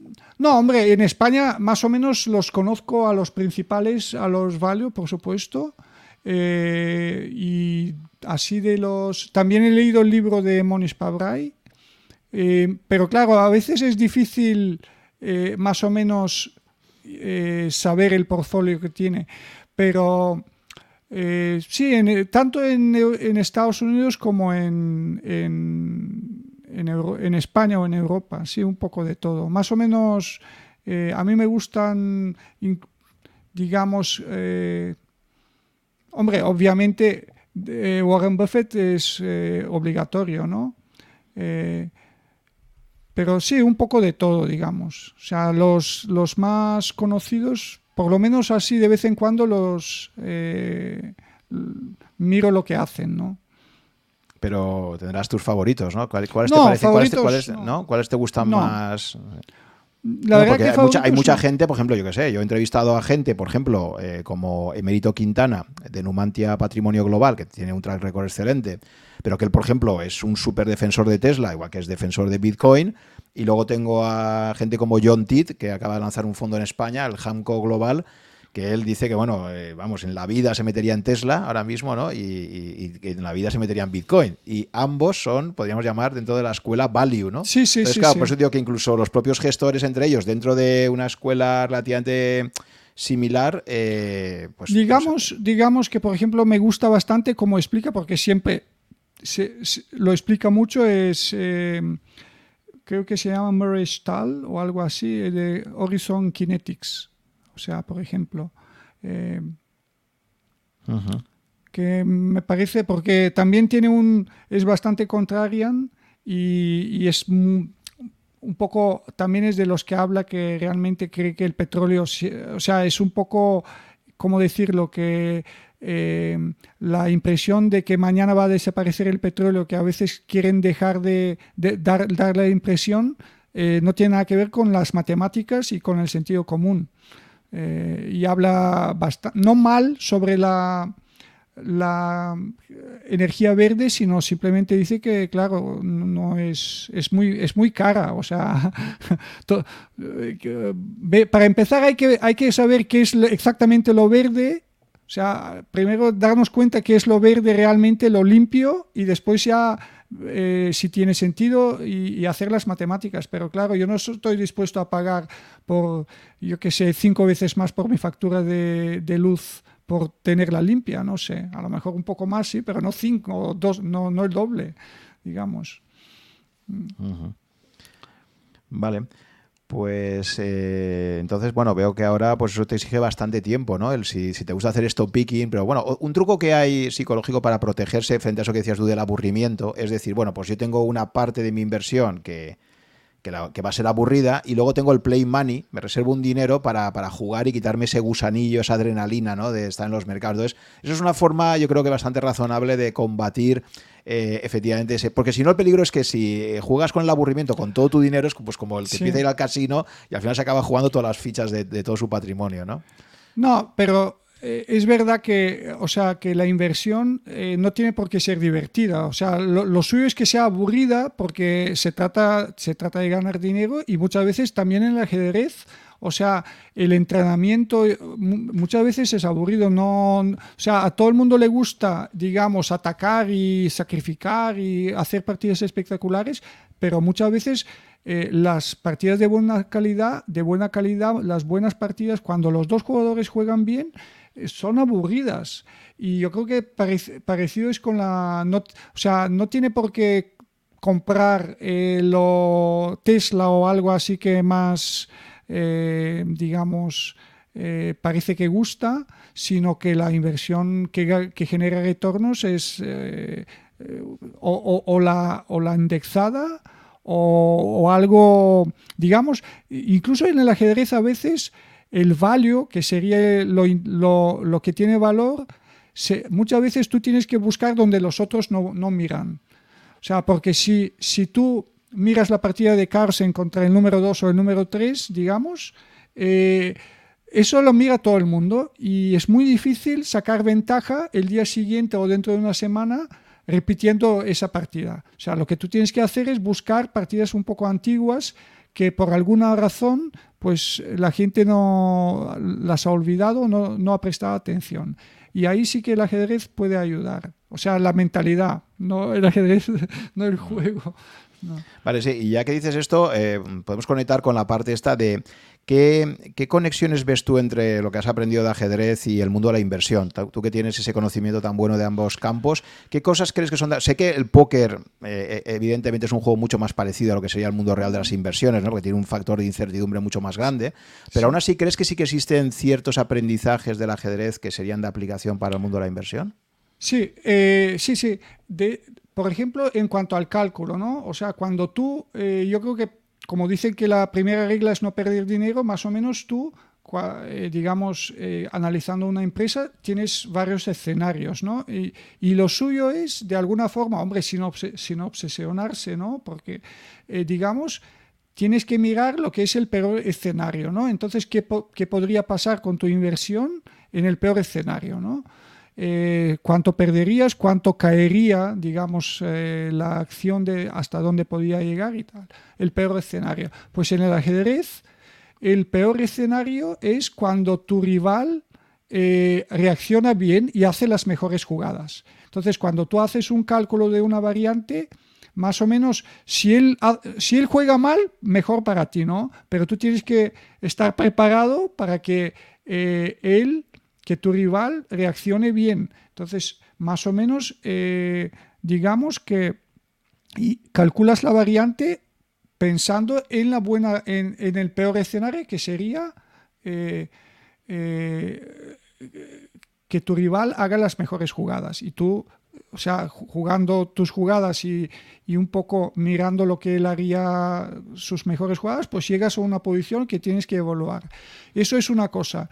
una, cosa sobre eso, Selin. Eh, ahí, ahí eh, por ejemplo, en las partidas rápidas o en los apuros de tiempo, es verdad que a veces no sé si te ha pasado que dices, no voy a hacer. Esto, por ejemplo, hacía mucho Mijail Tal, ¿no? Mijail Tal era famoso porque hacía una especie de faroles, ¿no? Digamos, eh, de póker. Es decir, él no hacía la jugada que a lo mejor técnicamente era mejor, sino la jugada que le iba a crear más complicaciones en el tablero. De hecho, le ganó a Bob Binick así, y al año siguiente llegó Bob Binick que le demostró, le refutó su forma de jugar porque jugó de forma. Pero el primer año ganó tal, ¿no? O sea, con ese juego más psicológico, ¿no? Digamos, ¿no?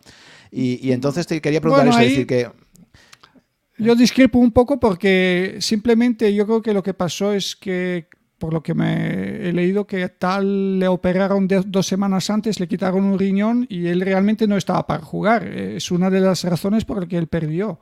Pero bueno, eso da igual. Eh, no, no, sí, pero, no da igual. no, pero que hoy en día, hoy en día tú analizas con un ordenador las, las jugadas de tal y hay una parte siempre ahí de entre comillas, de farol, es decir, lanza mucho juego táctico para confundir al contrario, crear tantas complicaciones en el tablero que, defenderte frente a eso es difícil, ¿no? Pero esa, estrategia, por ejemplo, contra un ordenador, pues sería suicida, ¿no? Porque... Totalmente, totalmente. No, bueno, hablando del ajedrez, yo creo que también una cosa que, que, que quería comentar que yo creo que eh, es parecido un poco en, en, la, en, la, bolsa, ¿no? O sea, realmente la información, la, la que realmente la eh, información valiosa, tanto en el ajedrez como de alguna forma en, en, los análisis, es la que tú te has dado cuenta y los otros todavía o no se han dado cuenta o no, lo, o no ven, ¿no? Entonces, es lo que... Eh, y esa, esa es la diferencia, o sea, si tú sabes, tú da igual lo que sepas, si tus rivales saben lo mismo, tú no puedes sacar ventaja, ¿no? O sea, si mañana publican uno eh, en Rankia, digamos, publican algo y lo lee todo el mundo, todo el mundo sabe lo mismo. Eh, la diferencia es en la información, o sea, eh, el valor es solo lo que tú sabes y el otro no sabe, los otros, digamos. Entonces ahí sí que puedes sacar ventaja. Pero ya de por sí saber cosas no te da ventaja. Pero incluso sabiéndolo, luego que seas capaz de ejecutar sobre eso que sabes. Sí, no, no, hay gente que tiene información privilegiada o que sabe más, pero no lo pone en acción, ¿no? No, lo ejecuta suficientemente. exactamente. De hecho, de hecho, yo creo que hay mucha gente que, y a mí también me ha pasado, que tú, eh, estás jugando una partida, ves la mejor jugada y no la haces. Y, hay gente que, eh, que, por ejemplo, por eso, eh, incluso jugadores con, ventaja ven que tienen posibilidad de hacer tablas y la, hacen. Y, se dan cuenta que tienen ventaja y aún así juegan para hacer tablas. Y eso pasa mucho cuando tú juegas contra un rival muy superior y, y aún así y el tío se equivoca tú te das cuenta que tienes ventaja y aún así ves la posibilidad de hacer tablas y la haces. Y de hecho, yo siempre, o sea, eh, me he preguntado de si, como dicen que el placer de la, victoria, eh, o sea, que el dolor de la, de la derrota duplica el placer de la victoria, yo creo que una persona no sé si es, hay que ver ese experimento de si una persona que ha empatado dos partidas se siente mejor que una que ha ganado una y ha perdido otra, ¿no? Es un poco una pregunta, porque si el placer, si tienen los mismos ¿eh? puntos, si tienen los mismos puntos, uno es neutral, no le pasa nada, pero el otro, eh, por haber, sobre todo si, has ganado primero y después has perdido, yo creo que te sientes mucho peor con teniendo los mismos puntos. Y eso, de alguna forma, yo creo que explica la la, las tablas que hay en el, en el ajedrez. por la versión a la el sesgo a la versión a la pérdida. ¿no? sí, que eso está muy estudiado, efectivamente está estudiado en, los experimentos de Kahneman, que, sé que has leído también a Kahneman, ¿no? Y, justo habla de esto, ¿no? de que la gente le sienta mucho peor perder aunque luego el equivalente que haya ganado, o sea, entonces el dolor de la pérdida es muy superior a, la ganancia, efectivamente. Sí, de hecho, no sé si hablaban de un experimento que iban eh, ofreciendo a, la gente por la calle eh, jugar 100 euros a cara o, cruz, ¿no? Entonces ofrecían, eh, si, pierdes, pierdes 100 y si ganas, ganas 200 y la gente no quería. Tenía, eh, tenía 2, por, 2 a 1 la probabilidad de ganar y no, no quería. Y eso tiene mucha aplicación, obviamente, en la bolsa, ¿no? O sea, si tú tienes 50 empresas y cada, y cada de esa empresa tiene un potencial de, de duplicarse, algunas pues perderás dinero, pero el conjunto pues ganas, por supuesto. O sea, cuanto más veces haces esas cosas, mm, eh, más, más probabilidades tienes de, ganar dinero. Pues en el ajedrez es un poco, es lo que decía, que tienes que buscar, sobre todo en la apertura, eh, donde los otros no, no miran, saber que la, ventaja no tiene de por sí saber algo, yo creo que de, por sí, si todo el mundo lo sabe, no es ventaja, se autodestruye y, y que lo del peor escenario. Yo creo que también un poco en cuanto a probabilidades, cuando tú tienes una idea, eh, más o menos tienes que elegir cuándo emplearla y eso es probabilidad contra qué rival, en qué tipo de partida, si es última ronda, si es primera y tal, qué, es lo que necesitas. Y eso ya son probabilidades de, acertar porque mm, puedes más o menos conocer a tu rival, pero aún así no tienes la garantía de cómo va cómo vaya a reaccionar. Son probabilidades.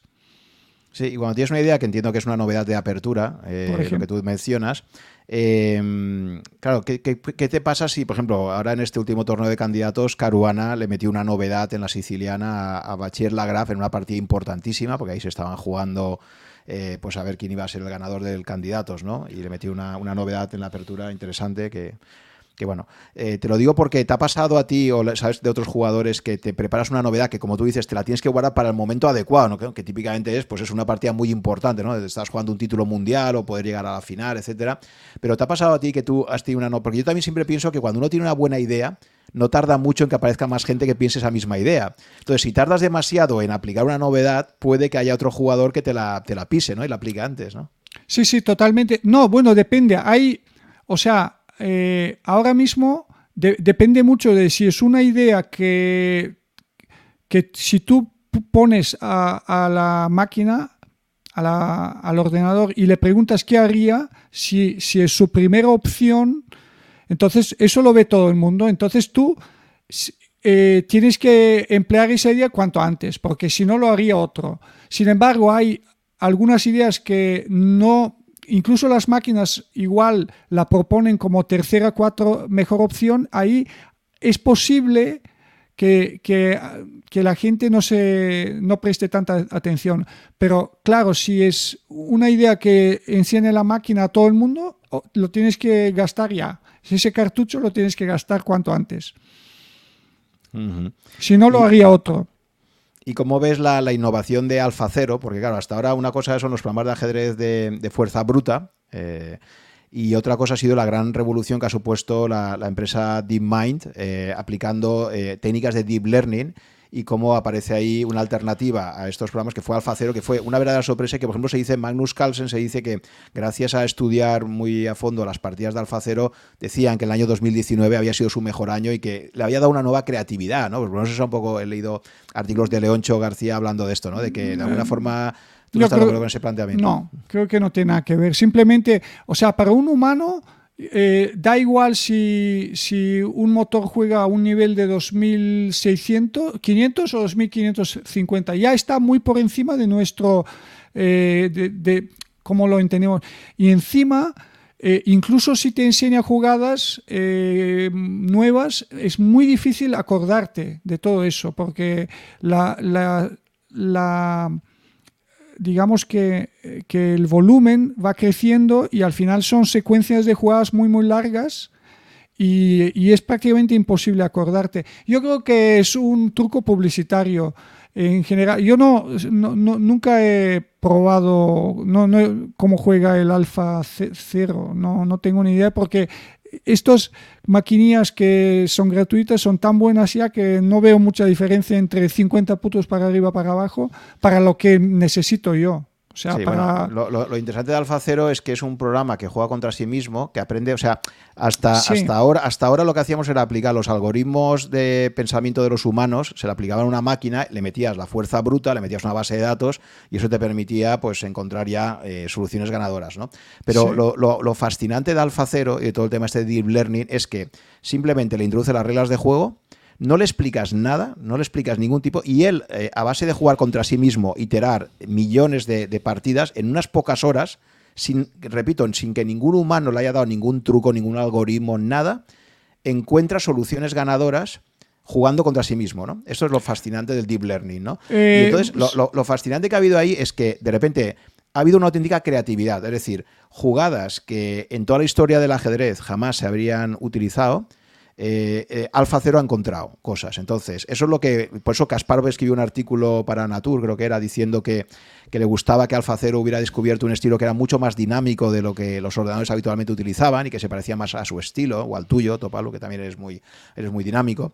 Eh, entonces, bueno, pues eh, ha, habido, ha habido jugadas de, Si ves partidas de Alfa Cero contra Stockfish o contra otros programas, eh, ha habido jugadas realmente sorprendentes de la máquina que, no habrían sido ideadas probablemente por la mente humana, ¿no? O sea, que, por ejemplo, avanzar el peón de, la columna H hasta, hasta muy arriba. y Entonces, ha, ha habido verdadera. O sea, porque hay todo un debate en inteligencia artificial de qué es la creatividad de si, la inteligencia artificial es capaz de ser creativa realmente, ¿no? En ese sentido de encontrar jugadas que el ser humano, digamos, en 200 o 300 años de juego no, nunca ha, llegado a plantearse, ¿no? Bueno, en cuanto a la creatividad humana, realmente nosotros, los humanos, los mejores jugadores del mundo, eh, eh, digamos que tenemos problemas de jugar situaciones, posiciones eh, desconocidas, o sea, que no, que no tienen una configuración de peones, por ejemplo, conocida y eso, y por eso nos está costando tanto el Fisher Random, ¿no? Pero yo creo que al final estaríamos hablando de un al final estaríamos hablando de un ordenador muy muy potente que puede calcular eh, de una forma más profunda. No creo que sea muchísimo mejor que los demás. De hecho, eh, una de las partidas que yo vi que la, de Alfa Ciro no, no hizo algo demasiado diferente a lo demás. Y, aparte de que yo estoy convencido de que hay, hay aperturas que ningún ordenador puede refutar, ni dentro de mil años ni, ni un millón de años. Entonces, eh, yo para, eso soy un poco escéptico. Creo que ya se está llegando al límite y que prácticamente ya no hace falta mejorar los... Eh, desde un eh, punto de vista humano, de, de un jugador humano, eh, no hace falta mejorar mucho más las máquinas. ¿Y cómo ves un poco el futuro del ajedrez entonces entre humanos? Hombre, el ajedrez realmente eh, a, nivel educativo tiene viento de cola por, por, la pandemia y también el gamito de dama y es muy bonito. O sea, se puede eh, y tiene, tiene mucho sentido intentar enseñar a los niños. Eh, en cuanto al ajedrez profesional, se tenderá cada vez más a, hacerlo más rápido. Y sí que es verdad que la parte de la creatividad que antes la hacía el hombre, ahora la hacen más... Eh, somos un, poco como operadores de máquinas nosotros y, ha perdido su encanto. Desde o sea, los 90 todo era más artesanal, a mí me parecía más bonito, pero por ejemplo, hay gente que disfruta mucho con el ajedrez eh, online, que se juegan, juegan muy rápido, con segundos, y hay gente que toma buenas decisiones en segundos, pero a mí yo soy más tradicional. Para mí, eh, un poco los, las dos cosas que dijo Bobby Fischer ya cuando ya era mayor y tal, eh, creo que también fue un visionario. Aparte que fue el gran, el gran promotor del ajedrez profesional, dijo dos cosas que yo, yo, yo como jugador ahora, que, que juego en, plataformas online, tenemos un equipo de finanzas y ajedrez en Liches, por ejemplo, ¿no? Pues las dos cosas que introdujo Fischer como novedad son, las uso y las disfruto mucho, ¿no? Una es el reloj con incremento, que sabes que él fue el que introdujo el reloj Fischer, ¿no? Que era el de por cada jugada te añade unos segundos, que eso te evita pues perder por tiempo, a veces es, es un poco penoso también que pierdas una partida totalmente ganada porque te quedas sin segundos, ¿no? Eso fue una, novedad de Fisher muy interesante. Y la segunda fue el, Fisher Random, que dices tú, o Chess 960, donde efectivamente eh, Fisher ya, y hay un vídeo por ahí en YouTube cuando vuelve viajando hacia Reykjavik, eh, entre otras cosas que dice, que dice algunas chorradas, pero dice unas cosas que me parecieron súper razonables, ¿no? Y él decía, odio el ajedrez ya, lo dice, lo odio, dice, y lo odio porque yo ahora, si tuviera que jugar contra un jugador profesional, eh, las aperturas están ya tan estudiadas, tan estudiadas, dice, es que dice, es muy difícil ser creativo, ya tienes que... Y entonces él dice, dice, la única solución que hay para esto es mi ajedrez aleatorio y creo que es el futuro del ajedrez, porque que, cuando partas de una posición, la, posición de partida, eso haya 960 posiciones distintas, diferentes, ¿no? Que pues se llama así. Y, él, decía que era la única forma de evitar que el ajedrez acabara muriendo y que estuviera todo basado en la técnica y en la preparación previa a la partida, y sobre todo entre profesionales, obviamente, ¿no? Sí. Eh, y, entonces, y es verdad, yo personalmente estoy jugando y, hacemos muchos torneos de, de Chess 960 y es verdad que es enormemente creativo porque te cambia la posición cada vez y entonces las aperturas cada vez son distintas. Hay patrones, ¿no? Pero me, parece bastante creativo. Es cierto que para el que ha estudiado muchas aperturas es un fastidio, ¿no? Porque te, quita toda tu, teoría. Bueno, yo solo eh, haré varias observaciones. Eh, simplemente yo creo que ahí sí que hay varias posiciones porque el ajedrez, o sea, jugado eh, por ambos bandos de forma correcta, en el ajedrez eh, la ventaja inicial de la primera jugada no es suficiente para ganar. Y sí que hay algunas posiciones eh, que también son simétricas en el Fischer Random, que yo creo que tengo mi duda y yo creo que sospecho que la primera jugada decide la partida. Prácticamente da muchísima ventaja a las blancas. De hecho, yo jugué con Kasparov, jugamos eh, un match de Fischer Random y una de las posiciones el blanco tenía simplemente después de la primera jugada, por alguna razón, eh, no se podía, de alguna forma, eh, la primera jugada da muchísima ventaja. Así que hay que tener cuidado con eso. Y la segunda cosa que me gustaría añadir es que nosotros nos vamos a adaptar, los profesionales, los aficionados creo que no tanto porque no saben su libro favorito de la defensa escandinava o francesa o siciliana, lo que sea, y que aparte de eso también es verdad que, no, por ejemplo, la diferencia entre las máquinas y los humanos va a ser incluso más grande, porque si, si ahora nos ganan, pues con el Fisher Random sería muchísimo más porque no, no podríamos oponer ninguna, ninguna, ninguna resistencia, yo creo que a, las máquinas. Sí, pero eso ya lo tenemos ahora. O sea que... Sí, bueno, sí, ese. Respecto a lo que has comentado de, la primera jugada, justo estuve investigando y hay un artículo por ahí donde han cogido un ordenador y han cogido las 960 posiciones y han analizado la ventaja inicial en, centipeones, o sea, que es lo que se utiliza, de, y, efectivamente hay muy pocas, pero son muy poquitas y no llega a ser un más uno, o sea, no llega a ser un peón de venta. Entonces, creo que lo máximo es un 0,7, o sea, así como, de hecho, el ajedrez, en la posición del ajedrez estándar, creo que es un 0,4, es un 0.4 lo que te da de ventaja inicial a las blancas, ¿no? En centipeones. Pues, pues eh, las mejores creo que eran 0.7, o sea que no, no llega a ser ni un 1. Entonces, no, no, es que realmente haya posiciones totalmente ganadoras, ¿sabes? no, totalmente no, totalmente no, pero de alguna forma, no sé, mm, me parecía ventaja seria. Una, sobre todo una partida, eh, digamos que la, estaban como que de culo, el caballo de rival estaba en un... que, bueno, no quiero mi, mi, propuesta yo creo que sería hacer una cosa intermedia, a lo mejor de las 960, efectivamente eliminar, eliminar algunas que se vieran que, generan demasiada ventaja, y entonces a lo mejor en vez de 960, pues quedarte con 500 o con 600, con no, incluso una barbaridad. Incluso con 900. Entonces yo creo que eso puede ser una de las vías de futuro, porque yo a nivel de jugador personalmente, ¿qué tal? Lo disfruto mucho en, estas plataformas, el jugar. el Sí, sí, el problema es que cuando un comentarista juega, por ejemplo, incluso cuando comenta el match entre Carlsen y el que sea, el próximo campeonato del mundo, más o menos puede contar la historia de la variante. Pues esta jugada se jugó hace 100 años por primera vez o hace 200 años. Y eso tiene su encanto también, ¿no? O sea, la, historia, ¿no? De, de, de la variante. O sea y encima tiene su nombre. Tú no, ahora qué nombres vas a poner a esas, esas primeras jugadas. No sé. Eh, no, tiene ni nombre la posición de inicio.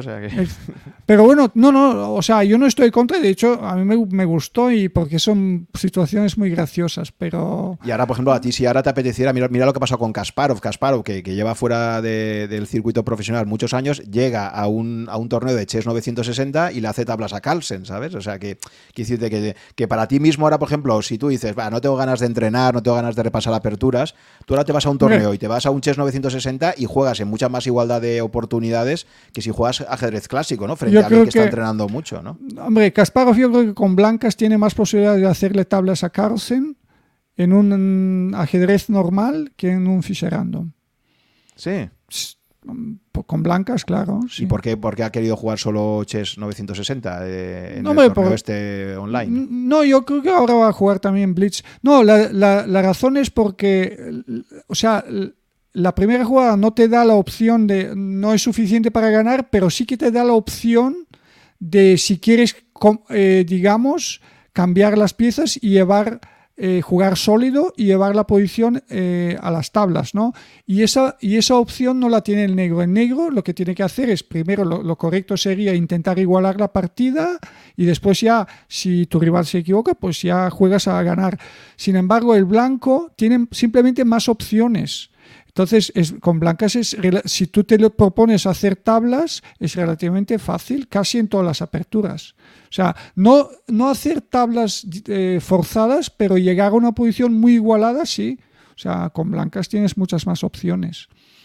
en una partida de lentas es muy difícil ganar con negras. Sí, para mí ya digo, yo sé que en el último torneo de ajedrez del Campeonato de España, eh, en la última ronda, pues hubo una partida donde creo que se le ganó a Sirov, ¿no? Por parte de un jugador español, eh, eh, le ganó con una novedad en la jugada 39. O sea, entonces, claro, para mí eso ya no... O sea, es decir, cuando tú al final ya estás jugando una española, por ejemplo, que es una partida súper estudiada, y metes una novedad en la jugada 38 o 39 y, y ganas gracias a una novedad. No, pero realmente... ¿Sabes? Dices, esto ya es... Realmente, eh, yo vi la partida de la que me estás hablando y tampoco entendí mucho qué ha pasado. Simplemente no es que haya ganado con esa novedad simplemente la, reacción de... Nada ha cambiado menos que la reacción de Alexei de Shirov no fue buena. Él perdió, pero claro, mañana como va a analizar la partida, pues repite y ya empataría. Entonces, eh, de por sí, eh, yo no entendí mucho esa partida, pero bueno, da igual. Pero que al final se ha ganado ahí. Muy bien, oye, pues nada, eh, ya para finalizar, como hago siempre, y sé que has leído muchos libros de finanzas en estos últimos años, entonces me gustaría que me recomendaras, has mencionado ya uno, has mencionado el libro de Christopher Mayer, de los, de los 100 baggers, ¿de acuerdo? Pero además de ese libro, me gustaría que, finalizáramos comentándome un par de libros más que te hayan parecido muy interesantes de finanzas o si quieres un poco más amplio sobre lo que es el mundo de, la economía, de entender el mundo, ¿no? De que, que para ti han sido muy reveladores, ¿no? Eh, pues mira, aparte de ese libro, eh, y también mencionamos a John Bogle, que se llama eh, El pequeño libro para invertir con, sentido común, creo que es la traducción española. Por ejemplo, es que Taleb, Taleb no habla tanto de bolsa, pero yo creo que todo el mundo que se quiere dedicar a la bolsa y un poco a la inversión, y, no solo eso, debería de leer Taleb. ¿Qué te has leído de Taleb? Pues yo me he leído eh, eh, existe la suerte, que es uh, Full by Randomness, el cisne negro antifrágil y Skin in the Game. Y creo que el... Eh, sí, Todos, prácticamente, ¿no? No, prácticamente los, porque el otro que es de aforismos, bueno, también lo he leído, pero no, no es lo, realmente son aforismos, ¿no? Sí, bueno, pero, o sea, que te has leído la obra completa de Incherto, que eres un taleviano ahí, sí, sí, sí, sí, totalmente. ¿Y de, todos cuál te gusta más?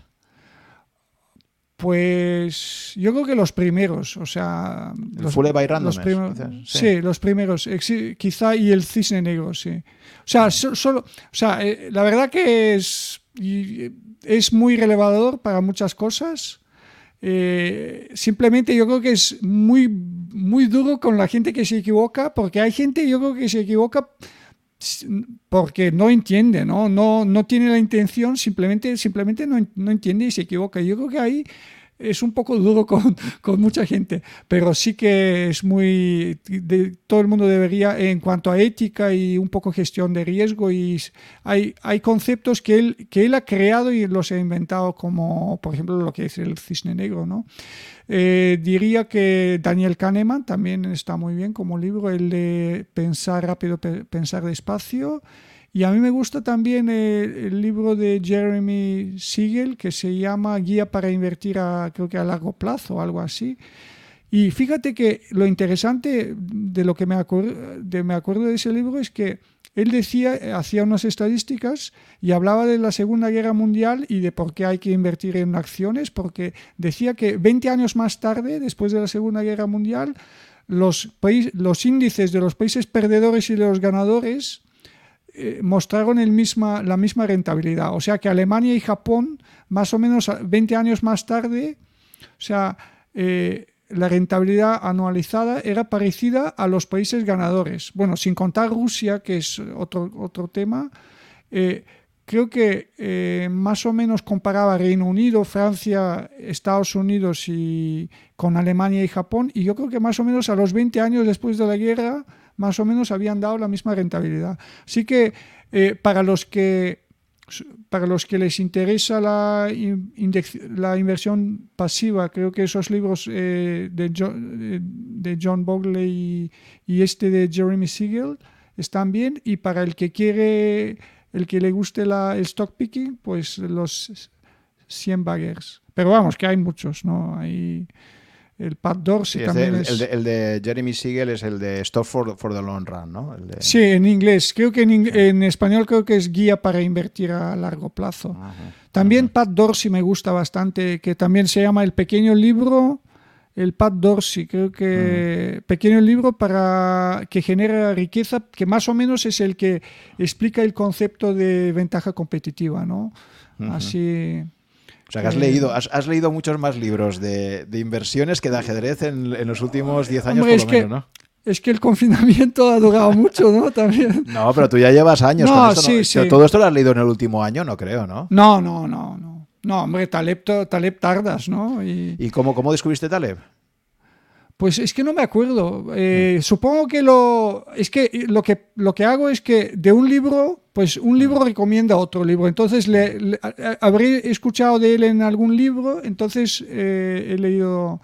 Eh, tal. Encima, ahora me hizo mucha gracia porque yo no conocía a Ricardo y quedamos y él se conoce personalmente, ¿no? Y me hizo es muy interesante, ¿no? Pero ¿Sabes, que ahora se han peleado, ¿no? Desgraciadamente, Ricardo Pérez Marco y Taleb en Twitter, vamos, ahí como Taleb ha sido tan cañero con la parte de Bitcoin y ha empezado a atacar ahí de una forma es un poco eh, Es un poco raro porque en uno de los libros él él no habla tanto de, él casi no recomienda cosas, ¿no? Pero dice que una estrategia suya es ser muy, muy conservador eh, con 90% de tu patrimonio y el 10% invertirlo en activos muy especulativos. Entonces, claro, el, digamos, el, Bitcoin es exactamente un caso especulativo y, encima que también tiene su anti antifragilidad. Entonces tiene sentido, ¿no? Y es un cambio un poco raro, pero bueno, él sabe. Sí, de hecho él había prologado, él había hecho el prólogo del libro El patrón Bitcoin, que es un libro muy recomendable para entender un poco lo que ha sido el patrón oro ah, y no lo conoces, te lo recomiendo mucho, el patrón Bitcoin de Saifdean Amus, ¿de acuerdo? Él hizo el prólogo, es un libanés también, un economista libanés de la escuela austriaca y, el propio Taleb escribió el prólogo de, este autor eh, hablando de que podía ser un experimento interesante y tal. Por eso digo que hasta hace unos meses Taleb se consideraba que era del bando de los que, bueno, no era muy bitcoinero, pero en fin, que de hecho llegó a permitir cobrar su curso en Bitcoin y tenía a Ricardo Pérez Marco como ponente en su curso. y de repente, y le pagó en Bitcoin. O sea, él, él, de hecho, Ricardo, por lo visto, cobró en Bitcoins. Él, este Taleb le pagó en Bitcoins y ahora resulta que, que no. Bueno. Claro, entonces resulta, ha sido muy triste este episodio. Ojalá lo supere en el futuro, aunque lo veo complicado porque se han acabado bloqueando mutuamente ahí en Twitter. Pero bueno, eso, que ha habido ahí esa, esa, esa pelea y, y, y, la pasa un poco, Taleb ahora está un poco pues como Elon Musk, ¿no? Que ha pasado también hace unos meses. Elon Musk eh, dijo, puso Bitcoin en su perfil y tal, y luego de repente por, por presiones de lobbies, que seguramente le habrán dicho, oye, como sigas apostando por Bitcoin, eh, todo el tema este de los créditos que tienes verdes y tal, eh, te lo vamos a quitar. Y entonces el tío, pues, cambió. Entonces, ahora, ahora, el mundo Bitcoin con Elon Musk y con Taleb los ha puesto un poco en el... Pero mira, hablando de cuando tú haces un poco de diferencia entre Elon Musk y el fundador de Facebook, si quisiera Facebook subir su acción, puede también tuitear cosas si quisiera. O sea, que, ah, mira, si, si, quisiera subir la acción de Facebook, mañana incluso podría decir que aceptaría pagos con Bitcoin a, través de WhatsApp. Y yo estoy convencido de que se iría todo para arriba, pero que no lo hace. Es más, digo que me parece que está, está creando valor sin a largo plazo, no, no, no con la idea de ganar hoy eh, dinero, ¿no?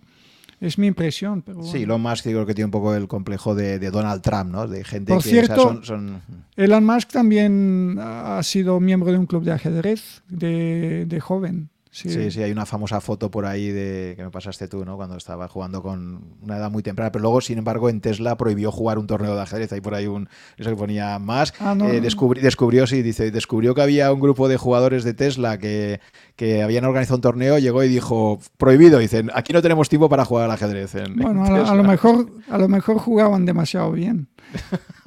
si no, se apuntaría, ¿no? Pero bueno. Muy bien, Beserino. Oye, pues muchísimas gracias. Ha sido un verdadero placer contar con, una figura como tú del ajedrez, que para ajedrecistas como yo, pues es un verdadero privilegio el poder tener ocasión de conocerte más de cerca.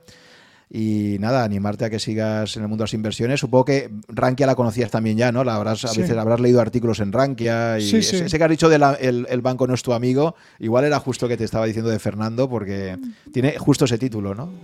No, pero no creo que fuera de ahí, pero vamos, que no. ya, ya me había dado cuenta. Ya me había dado cuenta, ¿no? no. ¿Qué partes de, eh, de, Rankia consumes más o te, te, gusta informarte allí, leer artículos de vez en cuando?